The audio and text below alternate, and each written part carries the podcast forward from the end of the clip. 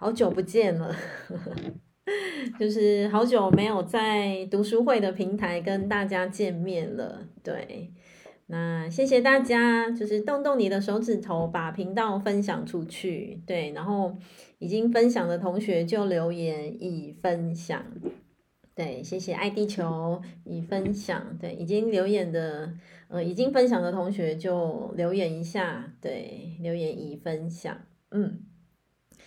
呃，休了一个月吧，对不对？我休了一个月，然后这个月过得很不一样，好久不见了，对不对？对啊，这个月是我让自己，其实大概不到一个月啦，对啊，就大概这这半个月，对，让自己休息半个月的时间。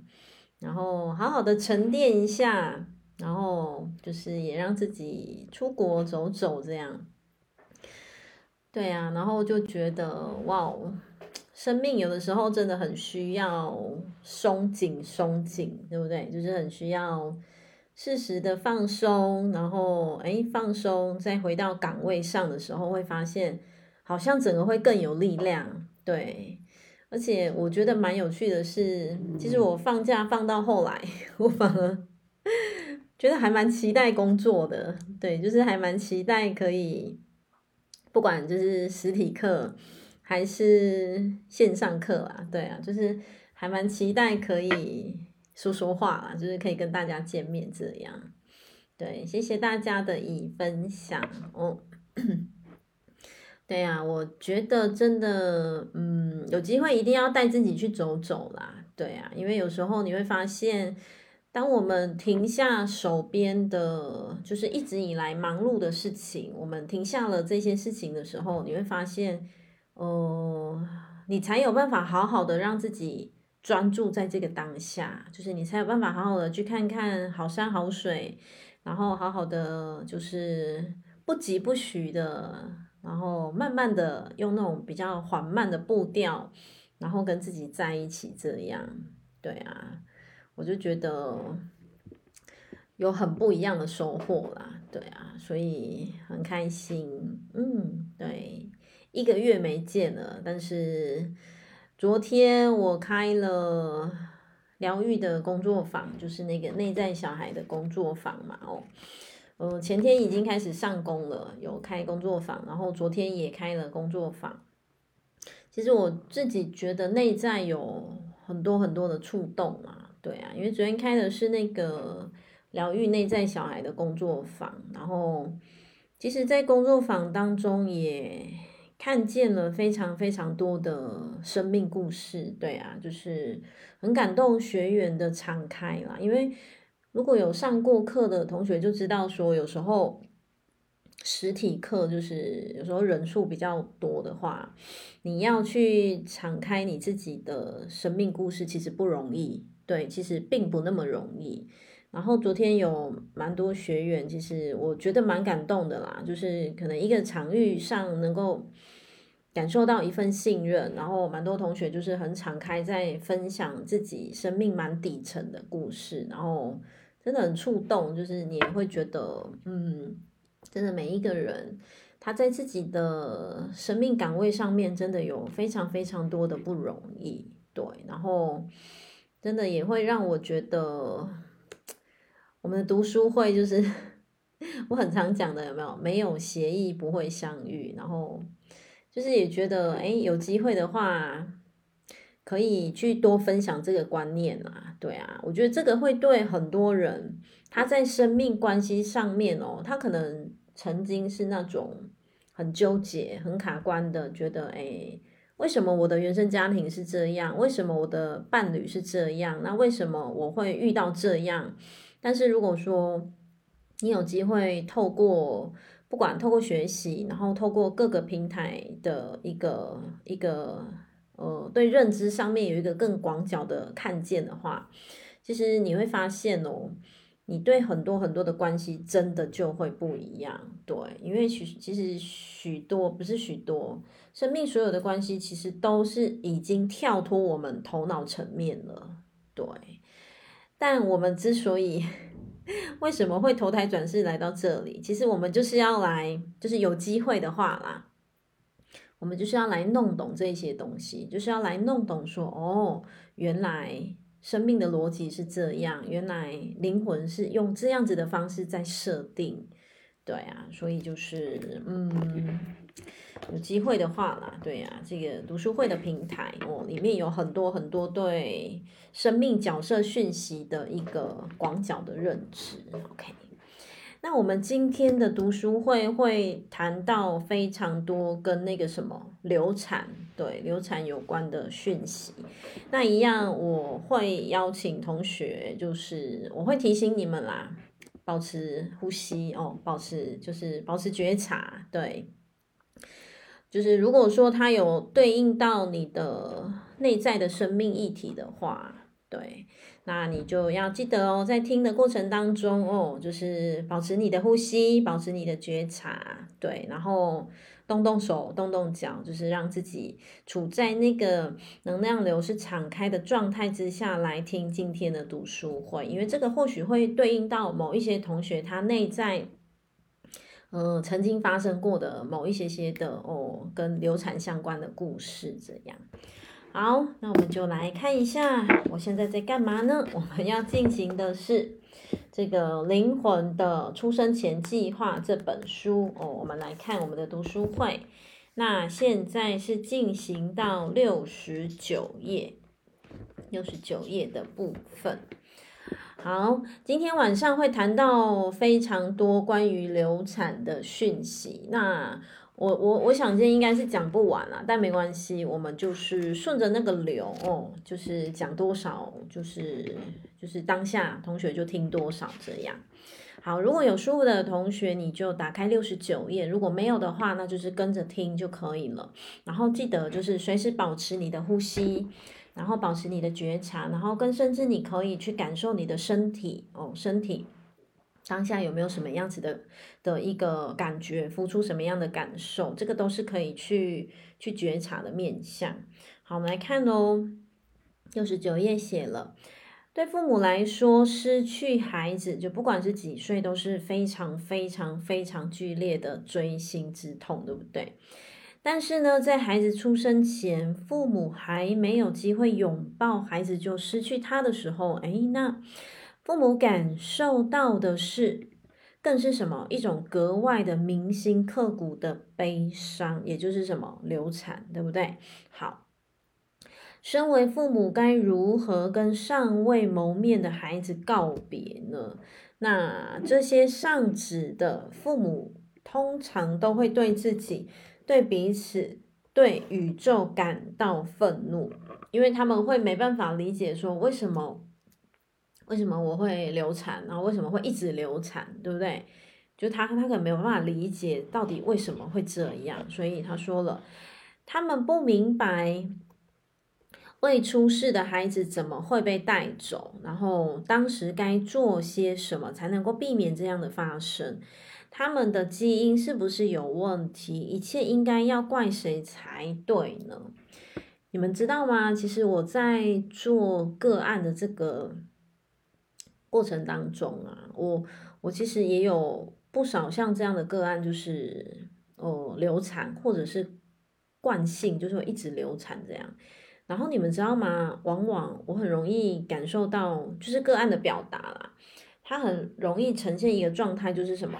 自责，嗯，很容易呈现自责，然后就是会很容易觉得，哦，是不是我基因不好，我身体不好，然后是不是我没有我没有让自己吃好，然后没有让自己没有把自己照顾好，然后才会才会让 baby 就是离开了这样。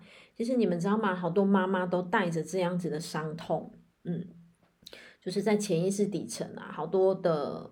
这样子状态的发生，他们其实这个伤痛并没有走出来哦。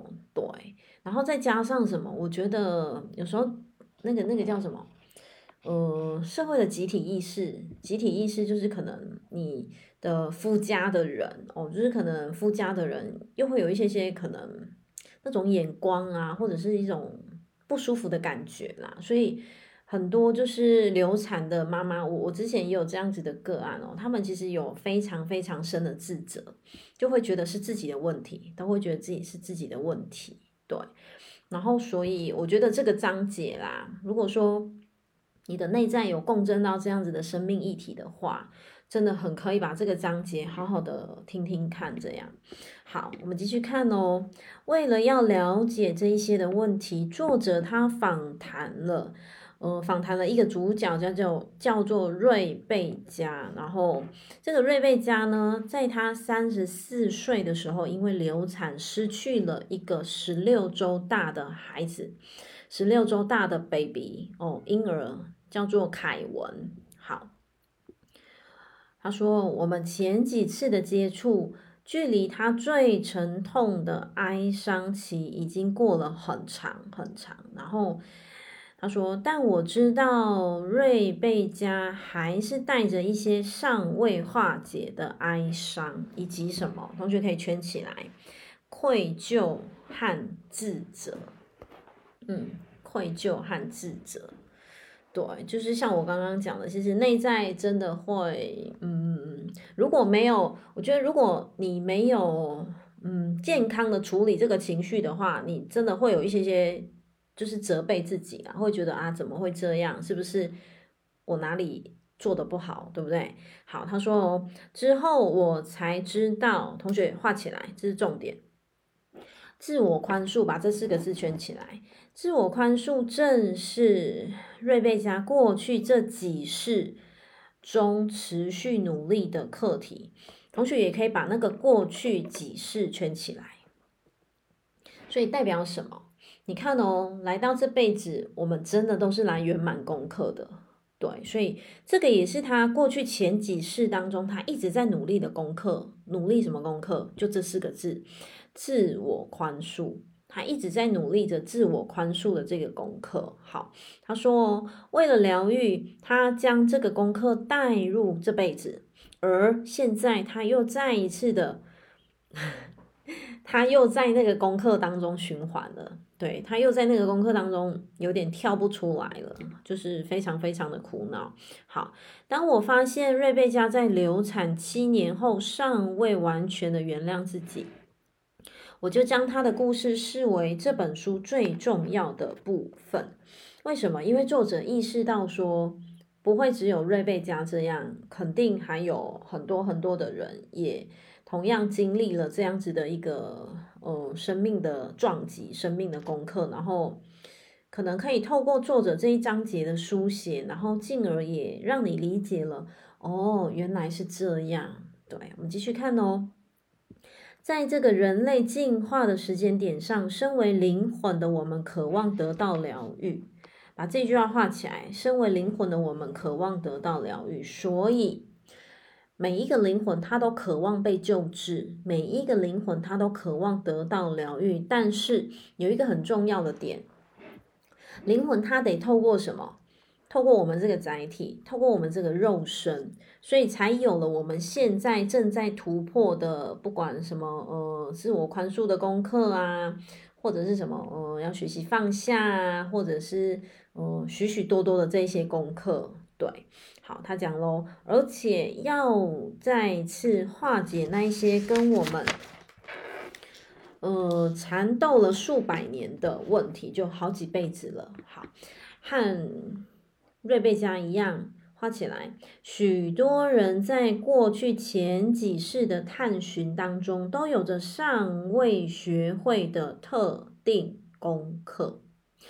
你们知道吗？我很想，也不是很想，就是我想跟同学分享的是哦，呃，基本上，基本上，你现在正在经历的功课哦，都不会是新的。基本上，对，你现在正在经历的功课，其实你前世都已经经历过了，对，只是可能前世的自己哦。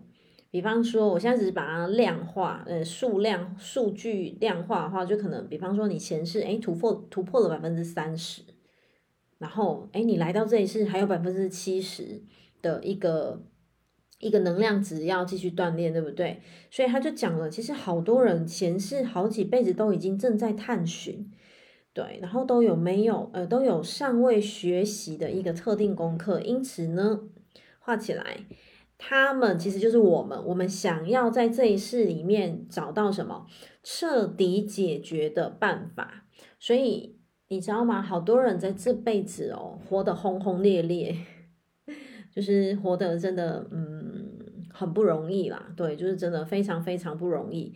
其实就有一个最主要的原因就是什么？最主要的原因就是你决定要重新改写你的生命了，你决定要重新改写你这个人的历史了，所以也就代表着你准备好了。对，我很常讲一句话，如果你没有准备好，他不会来到你面前。就是你没有准备好，这件事情是不会来到你面前。其实是你准备好了。好，他说，当我们在自己或他人的人生中发现这样的课题的时候呢，最好以同情来同同情，旁边同学写两个字，写同理，以同理代替同情。对，我觉得用同理会更适当。对，其实我很常会讲一句话啦，可以同理，但不要同情。对，因为同理跟同情的能量不同。对，所以在这个部分呢，当然我们尊重作者的文字，只是我希望同学再补一下，就是呃，你们自己 memo 拉出去，就是最好以同理、爱跟耐心来看待。对，为什么？你们去想哦，同理跟同情完全不一样。同情仿佛是什么？同同情的感觉就会觉得你好可怜。对，然后当同情的感觉，你觉得你好可怜的时候，其实那种能量你在矮化它，你们知道吗？对，你会在矮化它，对，然后这个对他一点帮助都没有。可是如果是同理的情况之下，诶，那不同哦。同理的情况之下，你能够理解他生命的所有的发生，可能包括那种很拉扯的啊，很剧痛的啊，你能够理解。可是你并没有矮化他，你反而呢？是对他的生命是带着什么敬重的心，所以我觉得用同理会更恰当一点哦。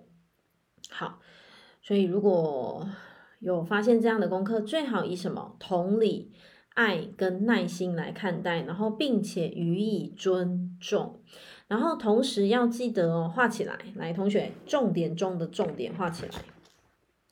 只有最勇敢的灵魂才会在出生前就同意要去面对并疗愈灵魂的伤口。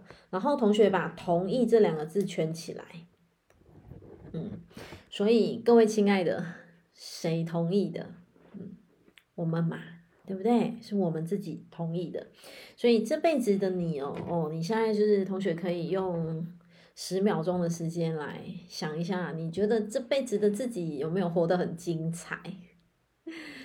对，你觉得自己这辈子有没有活得很轰轰烈烈？对，那如果你觉得有的话，那其实就是勇敢的你，你做了这个决定，然后你决定好要做什么，你决定好要去面对并且疗愈这个伤口，然后这个伤口呢？他绝对不会就是只有这辈子才开始，没有，对，他是从过往就有了哦。对，有同学说有，那就是有感受到自己的生命真的是，嗯，有某种程度的精彩啦，对啊。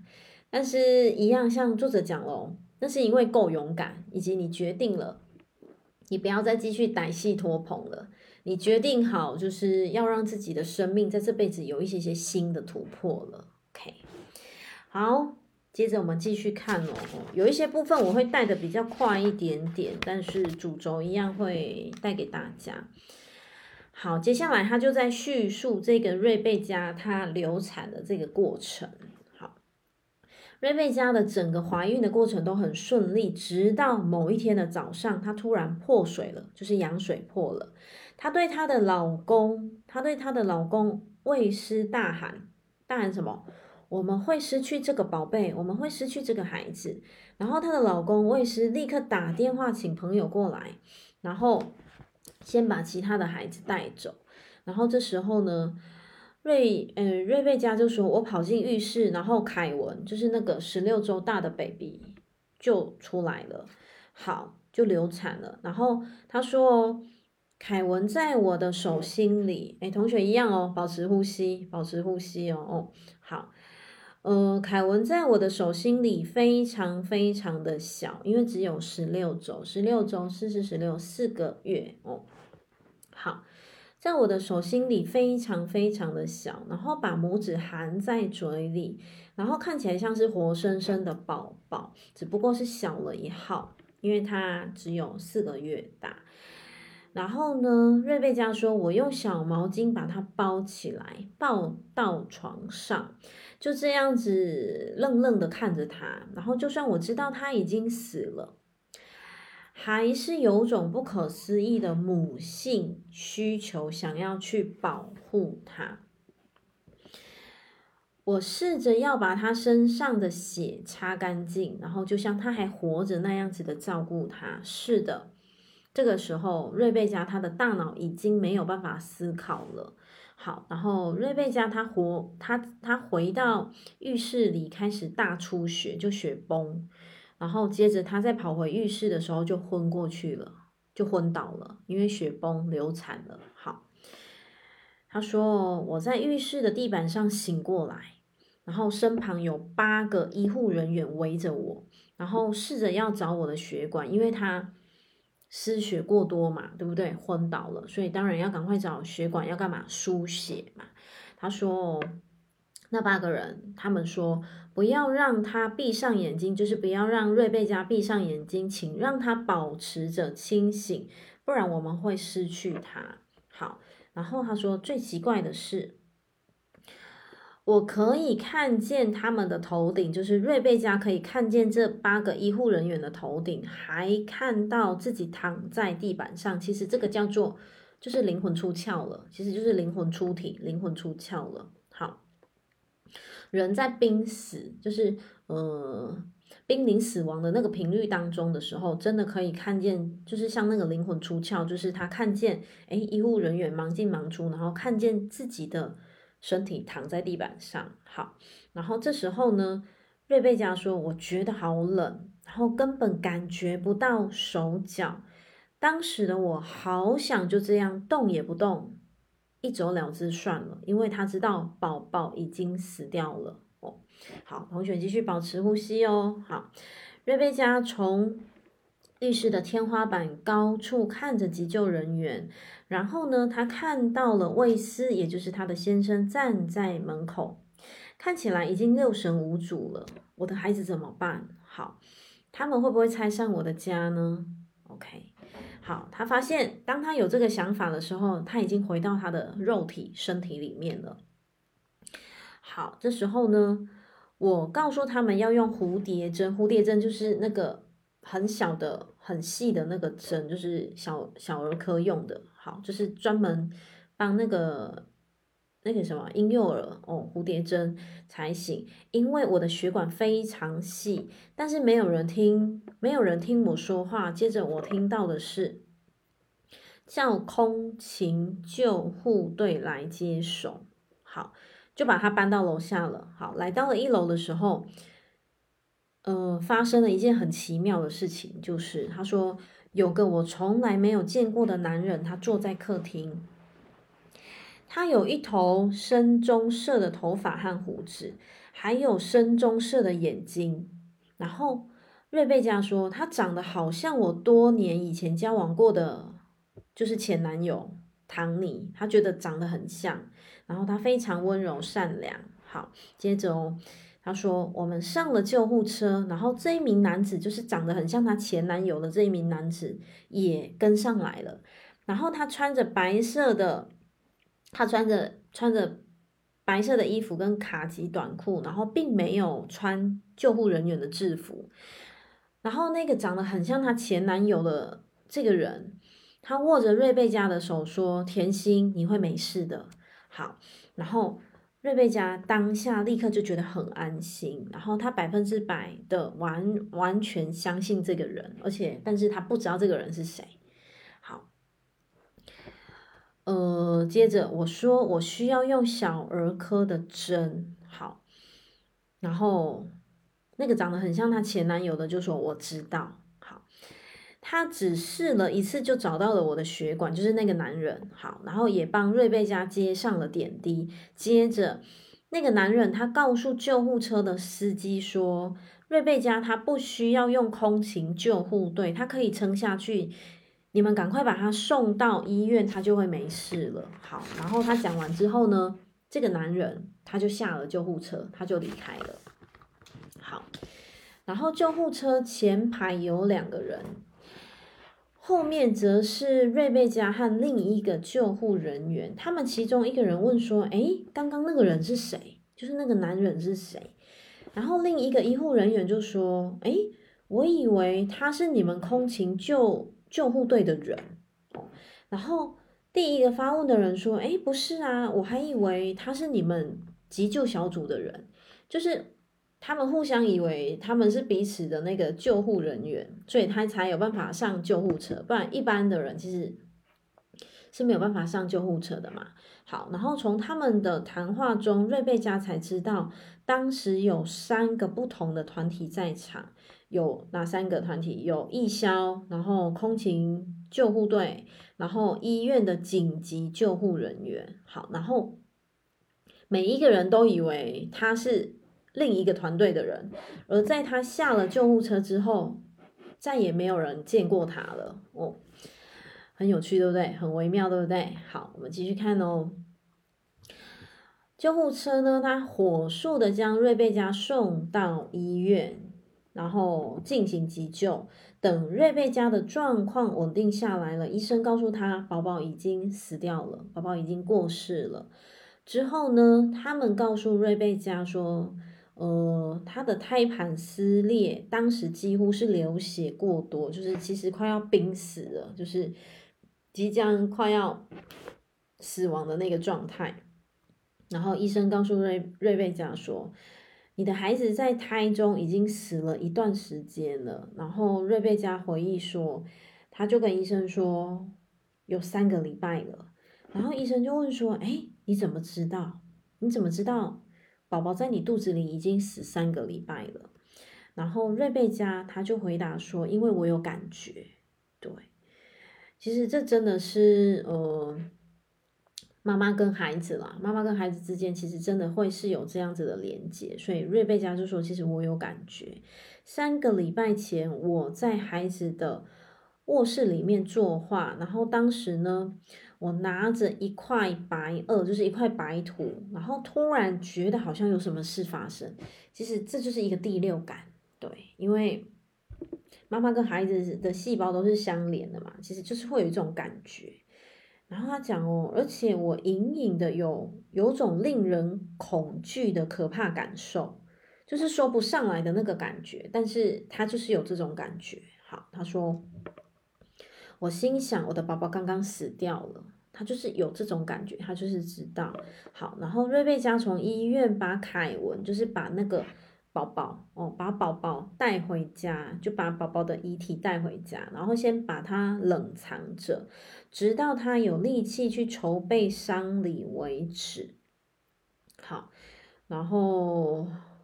作者说：“我请瑞贝加多谈谈流产当天他所感受到的一切。”好，瑞贝加说了：“我当时抱着凯文的第一个想法是：哦，天哪，对不起，我手上是一个已经成型的宝宝，我已经……呃，我因为自己没能够好好的保护着他而感感受到。”惊惧不已，其实就是很很害怕，然后很恐惧、很慌张这样，同时也带着一份的什么？同学画起来，罪恶感。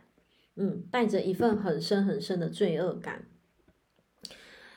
此外呢，我感受到此生中从来没有过的极其重大的失失落感。对，就是我前面讲的嘛，其实很多很多这样子角色的妈妈们。嗯，其实他们内在都会有非常大的自我谴责。对，其实你们知道吗？我觉得不止这个啦，就是不只是那个流产的一个妈妈的角色，有一些包括不孕，嗯，就是呃，她没有办法顺利怀孕的妈妈们，内在也有非常非常多的罪恶感，也有非常非常多的自我谴责。对，其实我会觉得，如果我们愿意的话，你站在灵魂更广角的角度去看见的生命的所有的发生，其实都是我们设定的，都是我们安排的。它的背后一定有某一些些需要我们去，呃，对生命有更深层的探索跟理解，对不对？那包括像我刚刚讲的哦，有一些妈妈她可能这辈子她没有办法顺利的怀孕，或者是就像我讲，她会一直流产，然后没有办法生 baby，是没有办法拥有孩子的。然后她的内在真的会有一种罪恶感，因为这个罪恶感其实经常也是来自于什么？我觉得一样是集体意识，来自于说我没办法传宗接代，来自于说我好像愧对我的夫家，好像我很像愧对这个血脉，然后我很像愧对愧对于于好像就是我没有办法传承哦。那我想要跟同学分享的是哦，这个这个地方我会稍微停留一下下了哦。我想要跟同学分享的是哦哦，站在生命的角度。站在生命的角度哦哦，当你感受到说好，如果你的生命正在经验着，你真的很想要传承，可是就是没有办法去生育宝宝的话，哦，你要理解到一点的是，诶，如果你的内在也曾经带出这份罪恶感、愧疚感的话，那这绝对也是你设定的功课，对，这绝对也是你设定要突破，然后要放下的功课。然后再来一点，我想给同学一个对生命有更广角的洞见的观念是什么？对生命真正的传承来自于什么？分享。嗯，来自于分享。对，所以呢，所谓的来自于分享，包括什么？包括包括说，哎，今天假设我现在假设假设你没有办法拥有自己的宝宝，那神其实在你的背后设定了什么？设定了，你要把所有的可能这份爱扩展出去，分享出去，然后去看见说，我不是就是只有局限在家里面的这个小情小爱，而是怎么样？这个世界需要我把爱扩出去，就等于这个世界都是你的孩子，对，来到你面前当中跟你有缘的人，他都是你的孩子。然后他都是可以让你像你在爱你的孩子一般一样的去提取出内在的这一份爱，对，你可以感受到的是这个东西哦，哦，站在家族系统的一个生命观里面，对生命真实的传承是什么？分享，对，对生命真实的传承是分享，对，原因是什么？你们知道吗？所谓的传承已经不是局限在于传宗接代。对，那个观念已经过了，那个时代已经过了。对生命真实的传承在于什么？用生命去温暖更多生命，才是走在生命系统流、生命系统观里面真实的传承。所以我想要让同学知道的是，如果这一番话有共振到你的内在的话，你可以把它放在你的心里面，去晓得说，哦，原来。我不用被传宗接代，不用被很像就是那种血脉这两个字给框架住。对，原来我们需要对生命有更巨大的理解是什么？呃，转身的自己可以分享出内在更庞大的爱，然后去看见这个世界。这个世界其实有好多好多的人需要我们给出这一份爱。对，所以。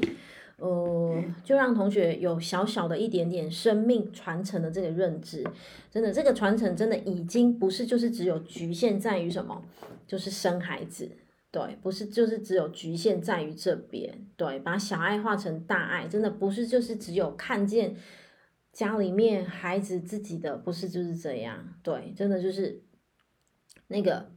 整个眼光、整个眼界、整个对生命的一个洞见，当你有更广角的看见的时候，你会发现，可能曾经对应到你的内在，你有某一些些卡关，某一些些过不去，某一些些对自己没有办法理解，可能对自己曾经有一些些自责的这些能量哦，我相信，呃，有机会你会慢慢松开，就是把刚刚的这些话，你可以反复的再去再去理解它，OK。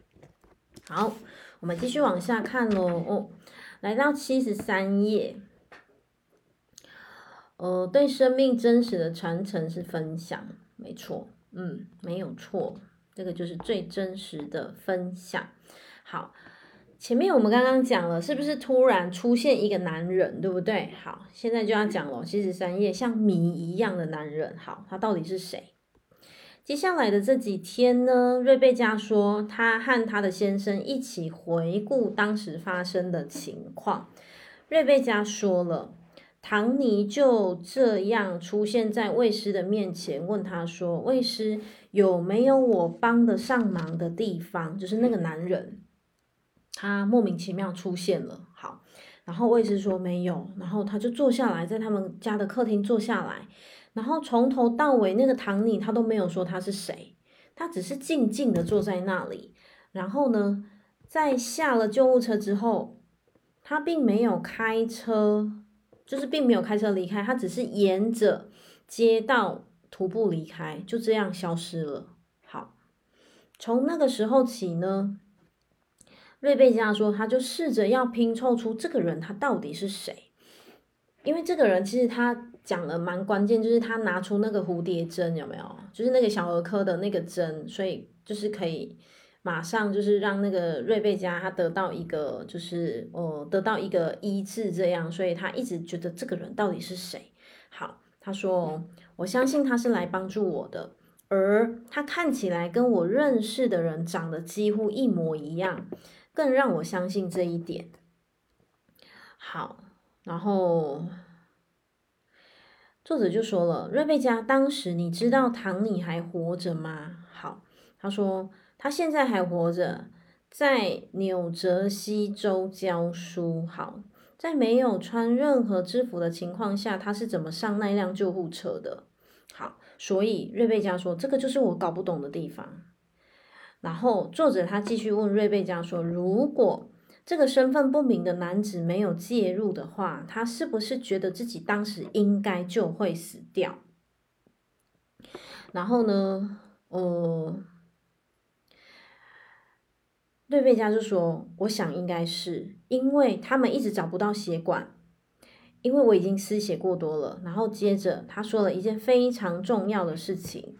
当我跟他说我需要小儿科的针的时候，才刚说完，那个小儿科的针已经在那个男人的手上，他根本没有去找，就是已经拿在他的手上了。所以他说，那么多年，那么多年来，这件事情呢，其实瑞贝加他自己一直觉得。就是一直匪夷所思就对了。他说：“我完全没有看到他做出去找针的动作，然后或者是去跟谁要那个针。他一讲完，哎，那个针他已经拿在手上了，所以他觉得很不可思议。好，来到七十四页哦。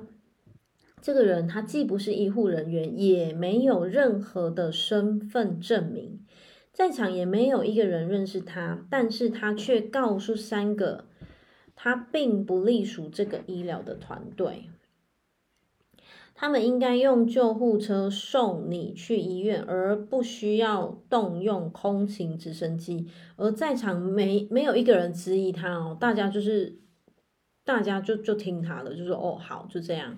对，所以由于无法得知关于就是他觉得很像很像他前男友这个唐尼的这个事情，然后他说了我。转而请瑞贝加谈谈流产之后那几个月的感受。好，瑞贝加说他过得非常的忧郁哦，非常的抑郁，非常的消沉。他很难过的说：“我每天早上起床，我能做的事情就是什么？只有意志消沉和伤心难过而已，完全不想面对任何事或者是任何人。”然后。我只责怪我自己哦，我我怪我自己，我到底什么地方做错了？到底哪些东西我该吃而没有吃呢？嗯，我非常残酷的，就是在指责自己，而且呢，长达一年都非常讨厌自己。我刻意让自己发胖，因为我不想别人看到我的时候会联联想到任何美好的东西。所以很明显，有没有？他的叙述就是很明显，真的，嗯，非常非常忧郁啦，就是这个事情导致他的内在有非常非常巨大的疼痛，对不对？好，就在流产的两年后，凯文就是那个过世的宝宝，诶，凯文开始回来探望他们了。然后有一次是瑞贝加躺在床上，突然觉得有个小男孩坐在他的身上，然后同时呢，房间的灯开始一亮一暗，一亮一暗。然后之后没多久呢，呃，瑞贝加就在书上读到，死去的人可以透过电力，那哦，就是让那个电灯一亮一暗，一亮一暗来显示他们的存在。然后有一天呢，他问他的儿子塔克，问他儿子说：“哎，你有没有注意到房间里有什么不寻常的事？”然后塔克他就说：“哦，有啊，凯文来过。”对，他就这样讲，凯文来过。然后，嗯，瑞贝加他就傻了，他就说：“什么意思？”他就吓一跳，说：“什么意思？”他说：“嗯，门打开了，然后我感觉他进来了。”好。然后瑞贝加就问他说：“那你们有什么反应？”然后他的儿子就说：“没什么啊。”他就爬到床上来，然后我们就抱在一起睡觉了。就是他的儿子反而还很淡定，有没有？就是他他的儿子塔克，就是还非常淡定说：“哦，我们就抱在一起。”然后我早上起来的时候，凯文已经不在了。好，然后瑞贝加告诉我，告诉作者说，凯文来的。呃，凯文的来访给了他们很大的安慰，就是凯文回来看看他们哦，然后他们觉得很安慰，同时也是他与家人在疗伤过程中非常重要的一部分。好，然后瑞贝加，呃，作者就继续问瑞贝加说：“瑞贝加，你觉得凯文是为了帮助你抚平伤痛才回来的吗？”嗯，瑞贝加说：“我觉得是。”然后画起来，我觉得他回来是为了让我知道我很好，他也很好。嗯，嗯、其实是凯文也知道瑞贝加还没有走出来，对，所以其实他也是要来回回来看看他啦，就是要让他知道说，其实，呃，彼此安好，对，彼此各自安好这样。嗯，好，我们继续往下看喽。瑞贝加心酸的历程让我涌现了许多的疑问，就是让作者有许多的疑惑。好，除了他是否自己计划了这次的流产，作者他还想了解凯文的出生前计划到底是什么？就是这个 baby 他怎么会计划只让自己活四个月？所以作者他满头问号。好，还有呢，他说会有灵魂明明知道无法存活。到出生的那一刻，却还是愿意将能量投入在这一个婴儿婴儿的身体当中吗？作者他很疑惑。好，从这样的经历中，那灵魂他又能够学到什么？或者说呢，能获得什么样的成长？还有呢，神乎其技，来无影去无踪的唐尼，就是那个男人，有没有？就是。到底不知道从哪里来的那个男人，他到底是怎么回事？他到底是谁？他怎么会有办法救得了这个瑞贝加呢？好，嗯、这个课本我不知道同学还记不记得，他前面有请几个那个通灵人士，有没有？就是那个可以连接讯息的。好，所以这个时候哦，瑞贝加，呃，史黛西这个 Stacy 史黛西，她就是通灵人士。好，跟作者。一起开始，先是安静的等着大灵，其实就是等着上头的讯息。对，请他将我们需要知道的事情呈现在我们的眼前。好，这时候呢，史黛西他就开口了，就是那个通灵人士，他就开口了，他说：“凯文来了，就是那个 baby 来了。”好，凯文来了，他和我们在一起。好，同学翻到七十六页。凯文呢？他说了什么？凯文说：“我原谅你。”然后凯文说了，凯文他立刻对瑞贝加说：“这不是任何人的错。当然，他是透过什么？透过史黛西哦，他是透过这个通灵人士，他是透过就是一个我们讲说灵媒，好吧，就灵媒哦，他是透过这个史黛西灵媒翻译说，想要让瑞贝加知道说，我原谅你了，这不是你的错，这不是任何人的错。好。凯文的开场方式告诉了我，告诉作者说，诶，他清楚知道瑞贝加仍然为了流产的事情在自责，其实他走不出来，他过不去。好，我们经常会以为挚爱的亲人都在天天国忙着自己的事情，根本不会知道我们在生活里面发生了什么，有什么样子的感受。其实正好相反，同学把其实正好相反圈起来。所以代表什么？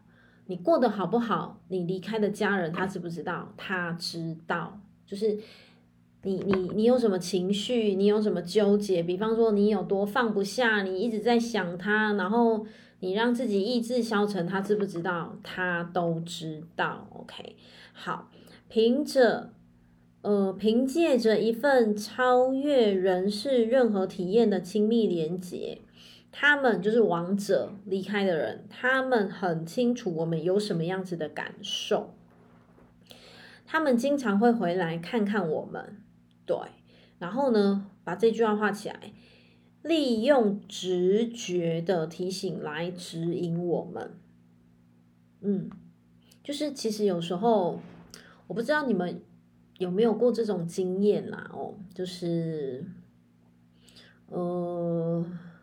就是很亲近、很亲近的家人离开，可是你就是会有一种直觉，就是你知道他来了，你知道他来了，你你不见得是，你不见得一定是要看到他哦，也不见得那个灯泡会亮会暗，可是你就是知道，你就是有感觉，对，这个我我非常有感受，因为我我妈妈离开一年半嘛，哦，然后真的就是像作者讲这样，你就是会有直觉知道他来了。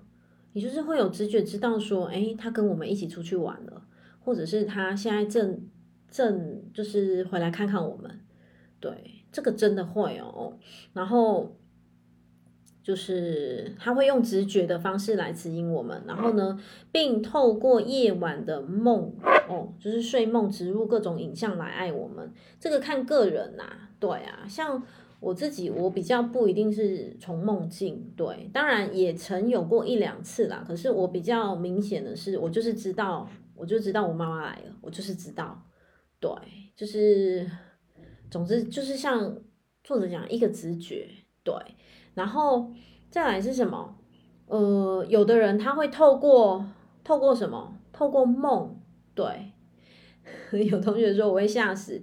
没有什么好吓死的，为什么？那是你亲近的家人，对，你那么亲的家人不会吓死，为什么？因为之间是爱，嗯，之间联动的是爱，对啊，所以就是，呃，好啦，就是如果没有过那个经验，当然是最好啦，对啊，因为毕竟如果失去过那个至亲，哇，那真的是很痛啦。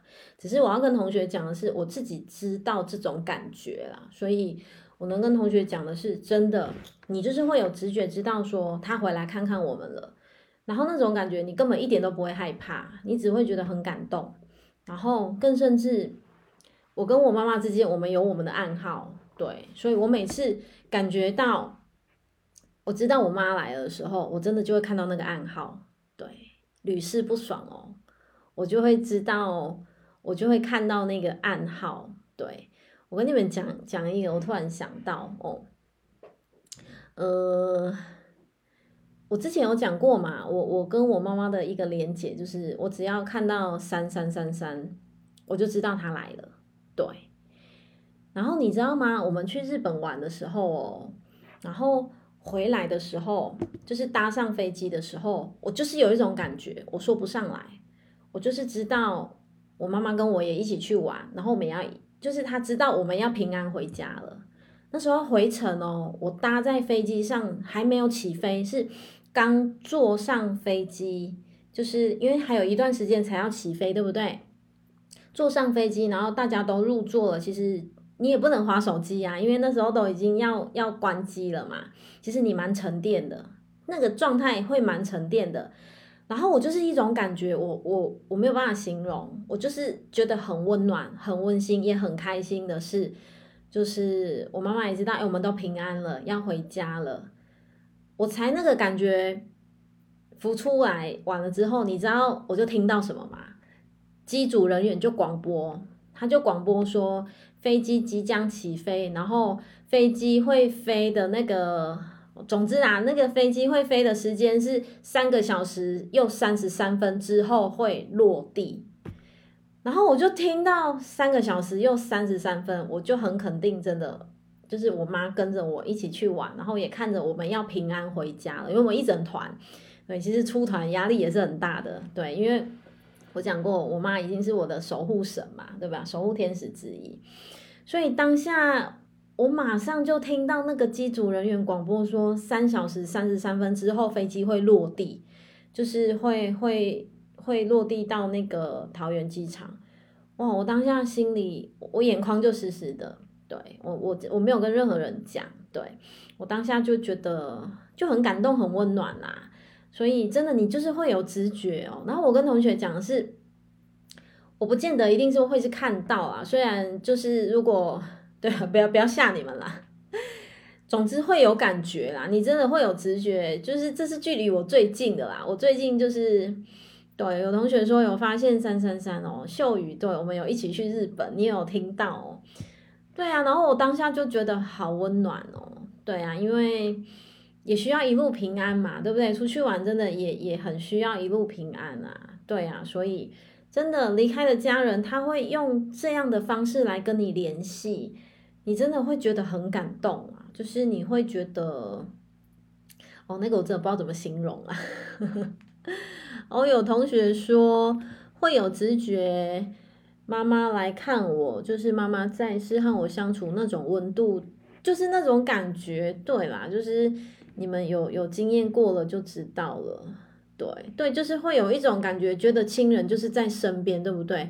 然后你甚至会觉得，我我也会哦，我甚至觉得我会闻到妈妈的味道，嗯，我会闻到那种我说不上来，但是你会，哎呦，你们你们知道啊，对，那种思念一点都不可怕，你只会觉得哦，心，我现在在讲我的心流好暖哦，对啊，因为我我真的觉得，就是你们懂我啦，哦，你们懂我。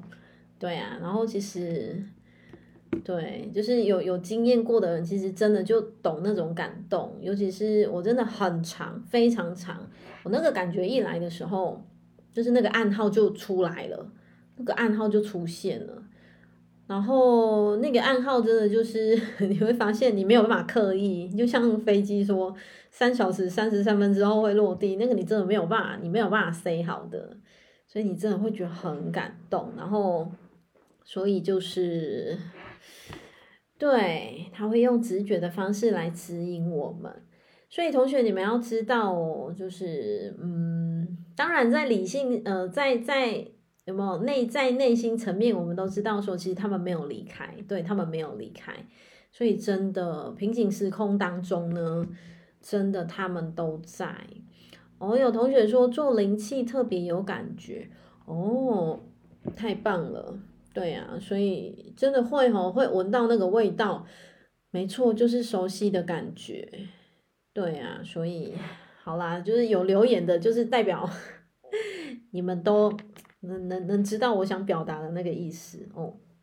好，所以呢，凯文他也用了这样子的方式，对不对？哦，呃，就是他可能会用直觉，或者是用梦境啊，哦。好，我们继续往下看哦。七十六页的中间这里，好，史黛西他说了，我现在看到了前世的影像。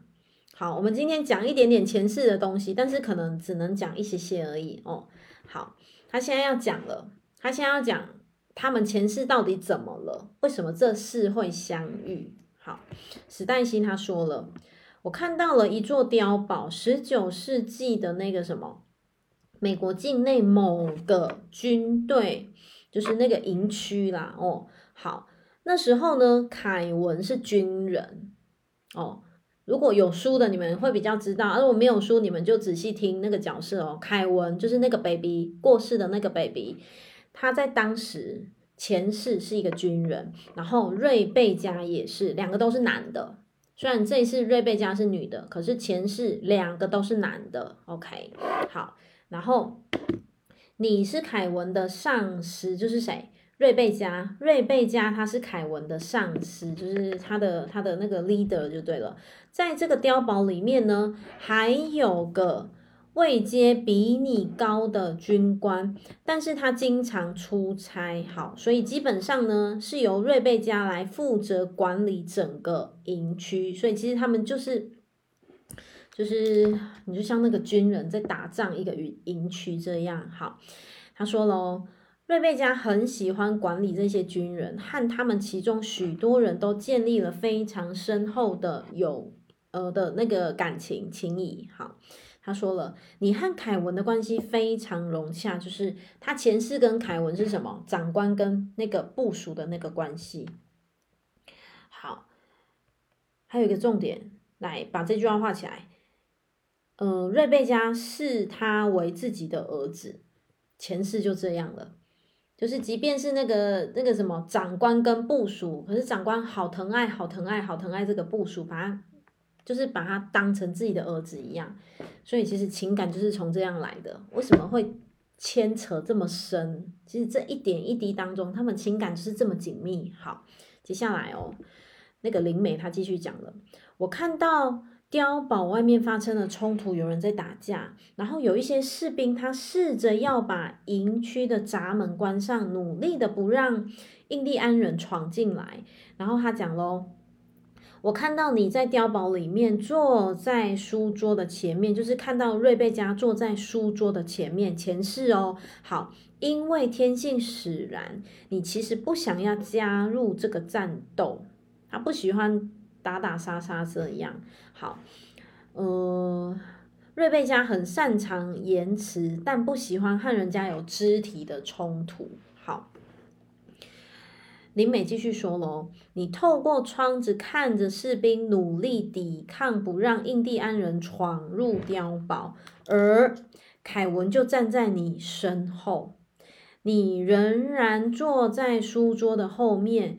你们讨论着眼前的状况，然后呢，好，把这里画起来。然后你就派凯文出去应战。有一支箭，他就刚好射到凯文的心脏。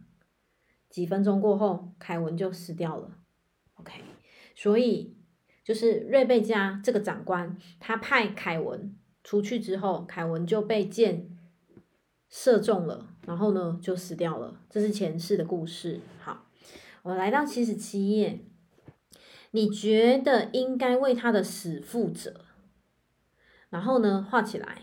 你没有办法原谅你自己。凯文带我看到这个画面，就是其实这个是凯文让那个灵媒哦，让灵媒看到这个画面，然后。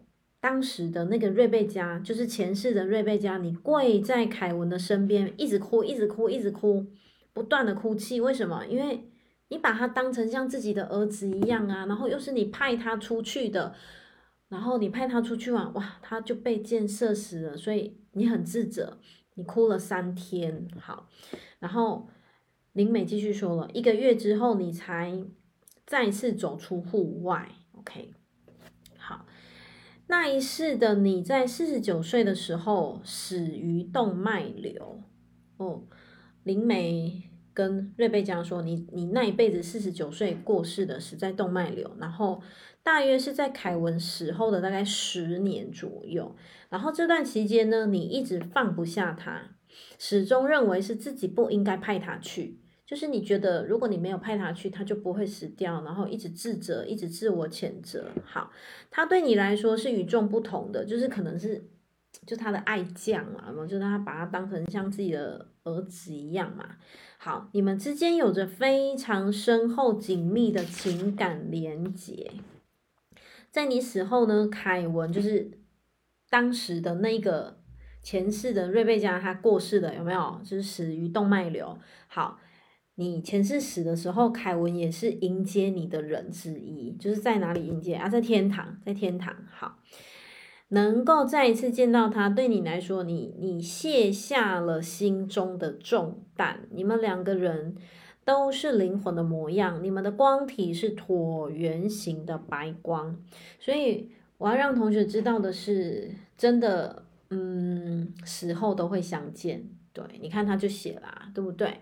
哦，凯文也也在天国迎接着那个前世的那个瑞贝加嘛。好，然后在手臂的地方呢，向外延伸，呃，彼此融合，你们非常亲密的说着话。他正在跟你说着，并非你派他出去才会造成他的死亡，因为就算那时候他没有死，他也会在几个月后，在战争当中，他还是会死，所以。到那个时候呢，他也不会在你身边保护他，他也不会有你在身边保护他，因为这本来就是会发生的事。其实是凯文想要让瑞贝加知道说，不是你派我出去我才会死，就算你没派我，我我很快，其实我很快，我几个月后我还是会死，我还是会死在战争当中。好。瑞贝加说：“你一直无法接受这个。”瑞贝加他一直无法接受这个说法，一直说：“我不能原谅我自己，我不能原谅我自己。”好，就在这个时候呢，有两个非常爱你的人，一个是指导灵，一个是你某世的母亲出现了。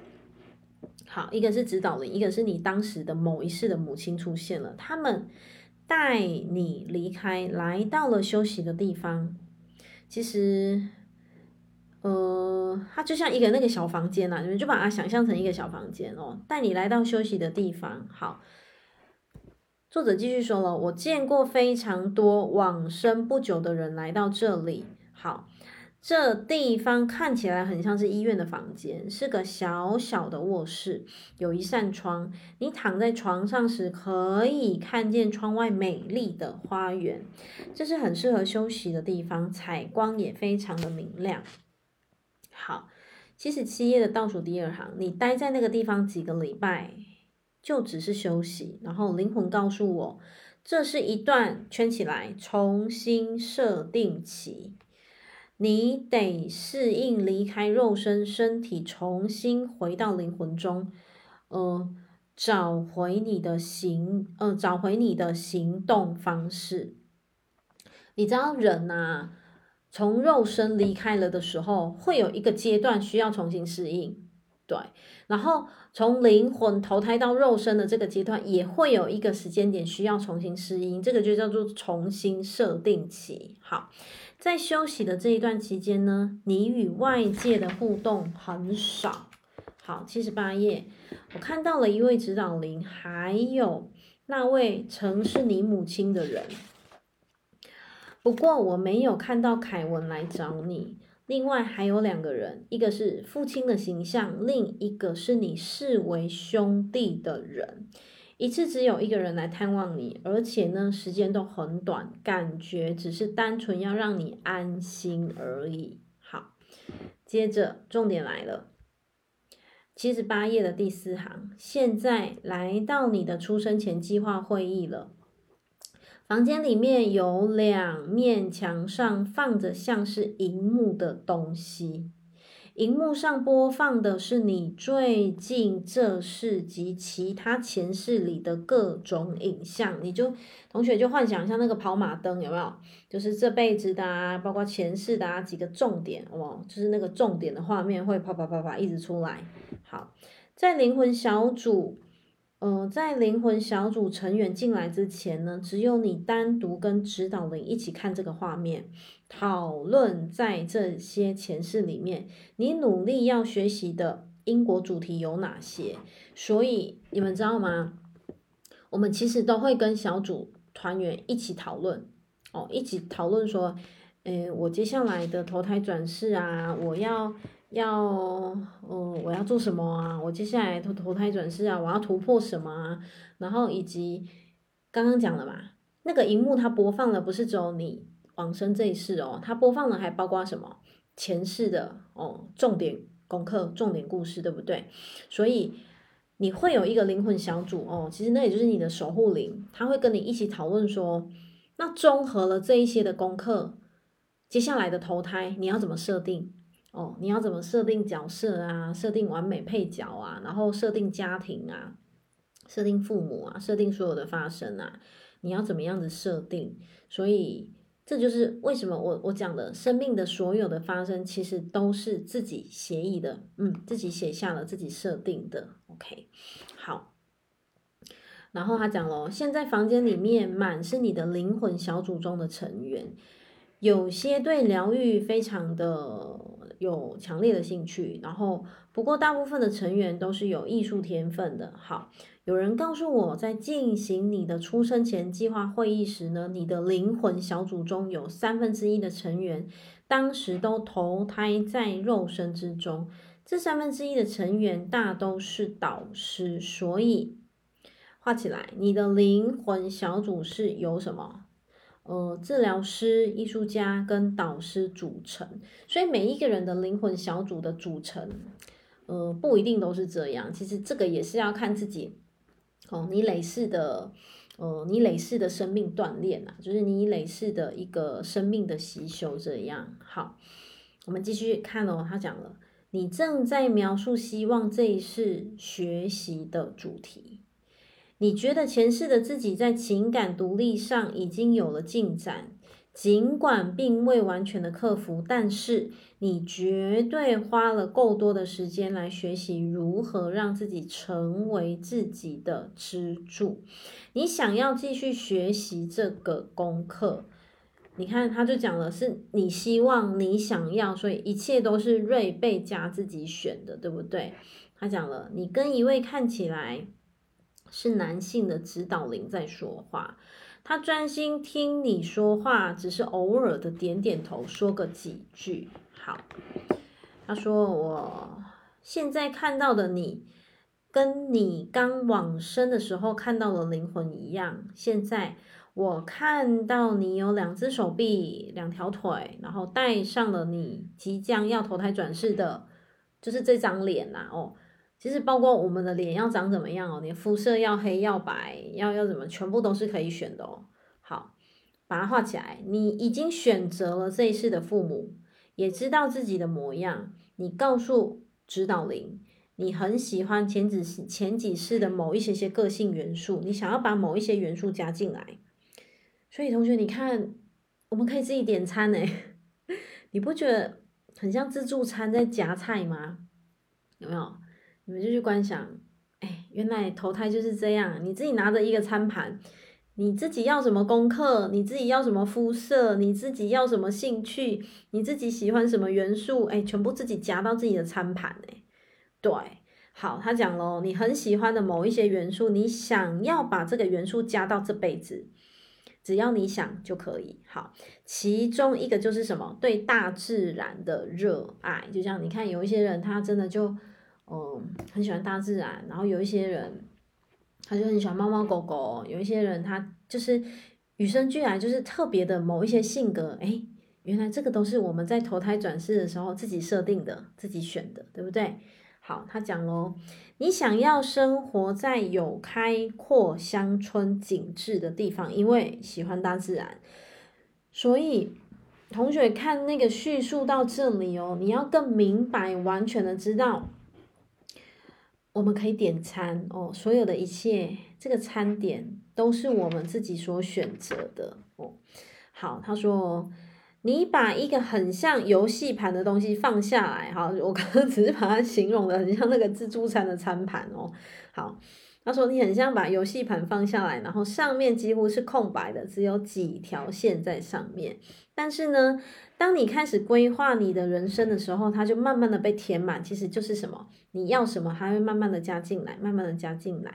好，他说，我看到了一位外形年纪较长，然后像是父亲形象的人坐在你的对面，年纪看起来大约四十五岁到五十岁左右，有深色的头发，但在太阳穴的附近有头发有一点泛白。他有时完全是人的外貌形象，那有时候又会消散。好，这时候呢，我可以看到隐身在他外形下的灵体，特别是下半身。那感觉上呢，他好像不太能够维持住肉身的外貌。好，有人告诉我，这是因为他已经投胎在肉身中了，就是其实他已经有去投胎，但是平行时空当中，平行时空当中的某一个。呃，那个灵魂戒指，就是那个灵魂层面，其实还是可以出现在那里，即便他已经投胎哦哦。所以同学要知道的是，平行时空当中其实有很多个我们，有 N 个我们，对，不代表说，呃，我现在举例，我现在举例，不代表说，假设我妈妈去投胎了，她就不能成为我的呃指导灵团队，可不可以？可以，因为平行时空当中。嗯，哦，更白话一点就是什么？很多分身，对，我们其实有非常非常多分身在各个不同的平行时空当中，所以我的妈妈她也可以去投胎，然后她也可以持续的继续成为我的指导灵团队当中的一员，是可以的。好，也就是说呢，他不像你一样处在转世之间的状态，他其实是在肉身进入睡眠时，以灵魂的形式来到这里。就是平行时空当中的某一个他，好，那这个人对你来说是一位导师，是你在五岁左右认识的人，当时他对你来说就像是一位叔叔。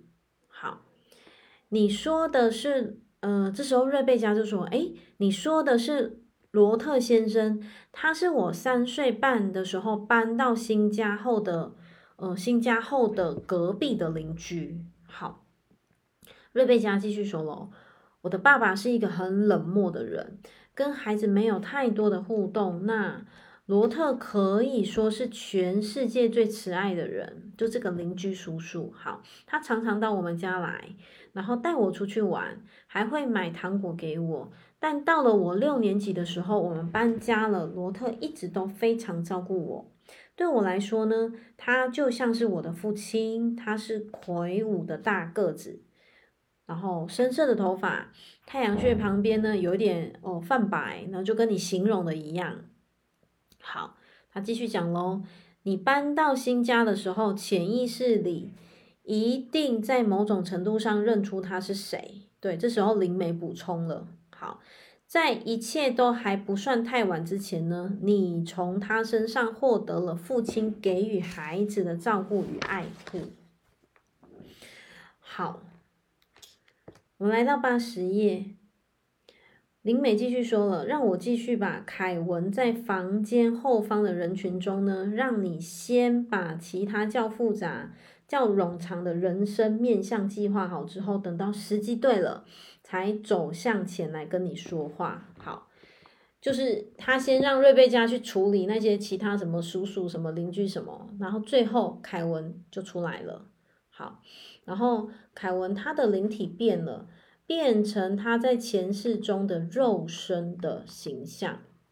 看到他的时候呢，瑞贝加他的心里五味杂陈。可是你很高兴，但是依然非常难过。为什么？因为瑞贝加还是想到了前世他派他出去，结果他就被射死了，对不对？哦，然后但依然感到难过，所以无法原谅自己。他坐下来，握着你的手。好，我们就等待下集。好，因为后面还有非常多关于流产跟堕胎的讯息哦，所以讲到这里，哦，对，那部电影《妈的多重宇宙》，我有去看，对，平行时空，对不对？是，那部电影就是在讲平行时空的概念，对，所以。我要让同学知道的是，哦，在下一次当中呢，会听见很多凯文跟瑞贝加的对话，对，然后其实无非啦，也是要让瑞贝加知道说，这不是你的错，这不是你的错，嗯，没有任何人的错，一切都是什么？灵魂的安排，灵魂的设定。然后其实今天的读书会呢，我也想要让同学知道的是，呃，生命不管。你曾经有过什么样的拉扯，什么样子的发生？然后针对 baby，不管是呃流产，或者是没有办法拥有 baby，没有办法呃孕育这个孩子，都不要有任何的自责。为什么？你的灵魂今天带你来这个平台哦，带你来听了读书会，带你来听了今天晚上的这些东西。其实你的灵魂它要借助着这个平台，借助着 杰西卡的嘴巴，来告诉你，让你知道说，其实你很勇敢。然后其实要让你理解的是，生命真正的传承在于分享，对，而不是在于说我一定要去找一个伴。来结婚，然后我一定要生多少孩子，然后我一定要生到男的，不是，绝对不是这样的哦。所以我希望啦，就是我相信，也可以透过这样子，就是读书会里面的讯息，让更多人能够去理解到说，哦，原来我们要用更广角的生命，就是更高维哦，更高维度、更广角、更广阔的视野去看待所有的发生，对。没错，就是一个平行时空的概念。OK，好，那我们今天的读书会，这个算是上集哦，就到这边。那一样就是下一次的读书会会在跟同学预告时间。那非常谢谢大家今天的陪伴。那如果读书会对你有一些些小小的帮助，记得就把它分享出去。好，谢谢大家，今天晚上的课程就到这边喽。谢谢大家，爱你们喽，拜拜，啾咪。